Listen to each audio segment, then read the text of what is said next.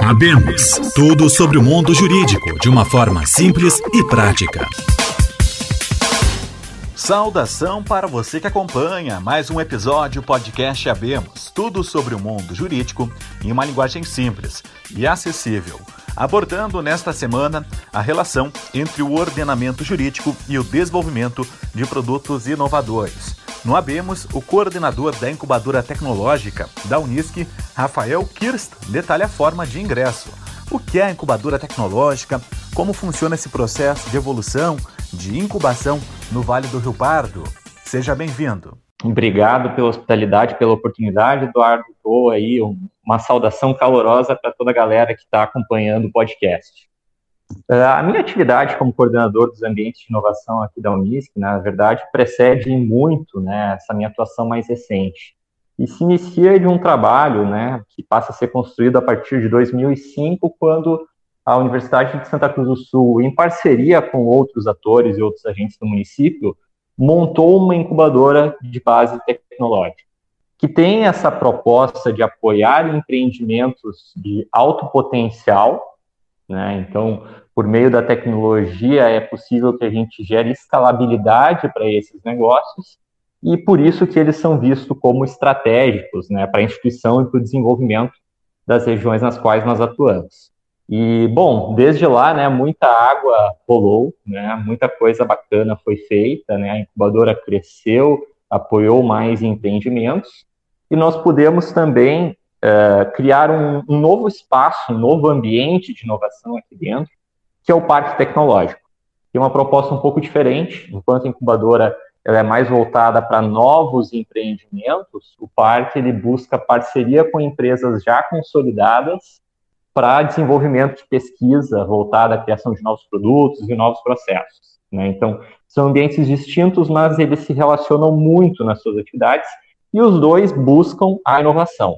Né? Então, eu atuo diretamente né, nesses dois fronts, apoiando né, a coordenação aqui para o desenvolvimento dessas novas startups, desses novos empreendimentos, e também fazendo um vínculo aí né, com as empresas da região para desenvolvimento de pesquisa compartilhada. Claro, né, meu caro, a, a Unisc é uma instituição grande, uma instituição com muitas portas, e existem ainda né, outras uh, iniciativas voltadas para inovação, empreendedorismo, pesquisa, das quais nós não temos uma atuação tão direta, mas sempre estamos, né, como parceiros ou buscando desenvolver projetos que sejam interessantes para nossa região. A gente entendeu até agora um pouco da linha de atuação da Unisc dentro dessa área da inovação. Antes de entrar no ordenamento jurídico, nessa questão mais ligada ao direito, quem tem um projeto, uma ideia, como funciona a entrada dentro dessa área de inovação da Unisc é por edital, tem inscrição aberta em site todo ano, como funciona tudo isso? Perfeito, Eduardo. Nós temos, na verdade, um edital, mas ele é um edital de fluxo contínuo. Então, a qualquer momento, novos projetos, novas propostas podem receber esse apoio da incubadora. E nós temos um processo de seleção. Tá? Então, basicamente, como funciona? Hoje, esse processo ele é todo digital. O empreendedor, ele, por meio de uma planilha eletrônica, responde alguns questionamentos muito básicos no que diz respeito à proposta do negócio dele e grava um pitch, né, que é um vídeo curto de no máximo cinco minutos, explicando o negócio, explicando qual é a ideia dele, quem são as pessoas que compõem o time, que problema ele se propõe a resolver e o porquê dessa proposta ser inovadora. Esse é um aspecto importante, né, Eduardo, com referência aqui à incubadora tecnológica da Unisc, que nós privilegiamos né, no nosso processo seletivo empreendimentos inovadores, ou que tenham potencial de ser inovadores. Então, só para que fique claro né, para os nossos ouvintes que não sabem exatamente né, como se dá o funcionamento da incubadora, que negócios mais tradicionais, né, por exemplo, restaurantes, né, padarias, enfim, tantos outros, uh, acabam não podendo né, ser contemplados dentro uh, da incubadora, se, de novo, eles forem formatados dentro de um modelo mais tradicional, né? Mas nós acreditamos aqui que a inovação, ela é transversal, ela é aplicável a todos os negócios. Então, mesmo modelos talvez um pouco mais conhecidos podem fazer uso de inovação, né, dentro da sua modelagem de negócio, dentro de suas propostas, e daí sim eles podem, né, ter acolhida aqui dentro da Unisc. Então, é feito né, essa seleção de uma maneira bastante simplificada, uma avaliação por parte de professores aqui da Unisc e membros né, da comunidade, especialistas na área na qual essa empresa ou essa startup quer atuar, e se selecionada a proposta, né, ela passa a ter aí o apoio da incubadora uh, em diferentes fases né, do modelo de negócio, por um período de cerca de dois anos. Cumpridos esses dois anos, nos quais eles vão ter aí uma série de oficinas, consultorias e mentorias, né? Assume-se que o empreendimento esteja pronto para caminhar com as próprias pernas, e daí ele vai para o mercado, né? segue aí as suas atividades e continua tendo uma relação com a incubadora, mas de uma forma diferente, como uma empresa graduada, né? uma empresa que já está pronta e que leva aí né, a nossa marca uh, para suas atividades a partir de então. Agora a gente chega no tema mais ligado com o podcast, que é do curso de Direito da Universidade, o ordenamento jurídico, as leis por trás de tudo isso. Como funciona? Tem registro para o pessoal entender esse processo de abertura de empresa, de inscrição de uma nova ideia, criação de patente? Vocês também trabalham com isso?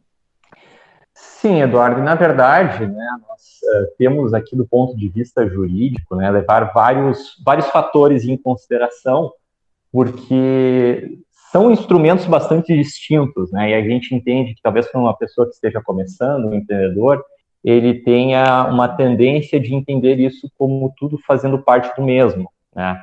Mas só para ilustrar um pouquinho o que eu estou dizendo, um processo é, por exemplo, né, a tramitação jurídica para você formalizar o empreendimento, por exemplo, né, então abrir uma nova empresa.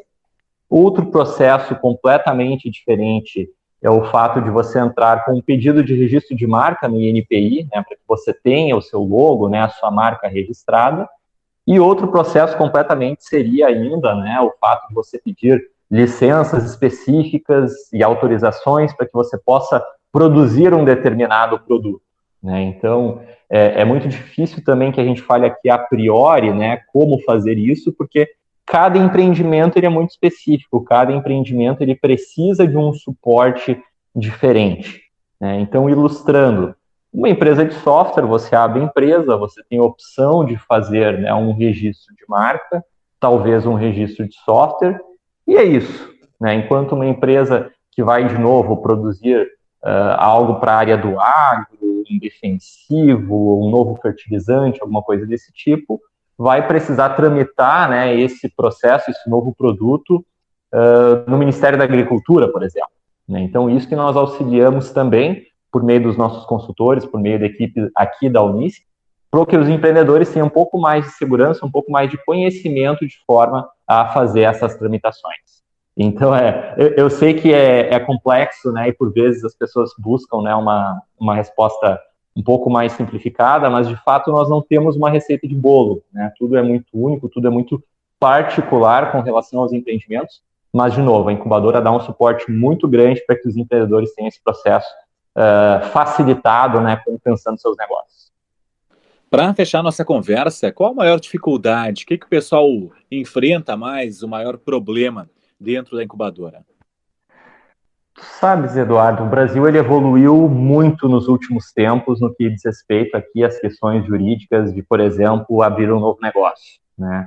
Era um lugar comum, as pessoas comentavam muito, né, há uns tempos atrás, de que no Brasil é muito fácil abrir uma empresa, mas muito difícil fechar, né? Então, aí em decorrência, né, de todas as negativas, todas as certidões, né, todos os trâmites para viabilizar a abertura de um novo empreendimento.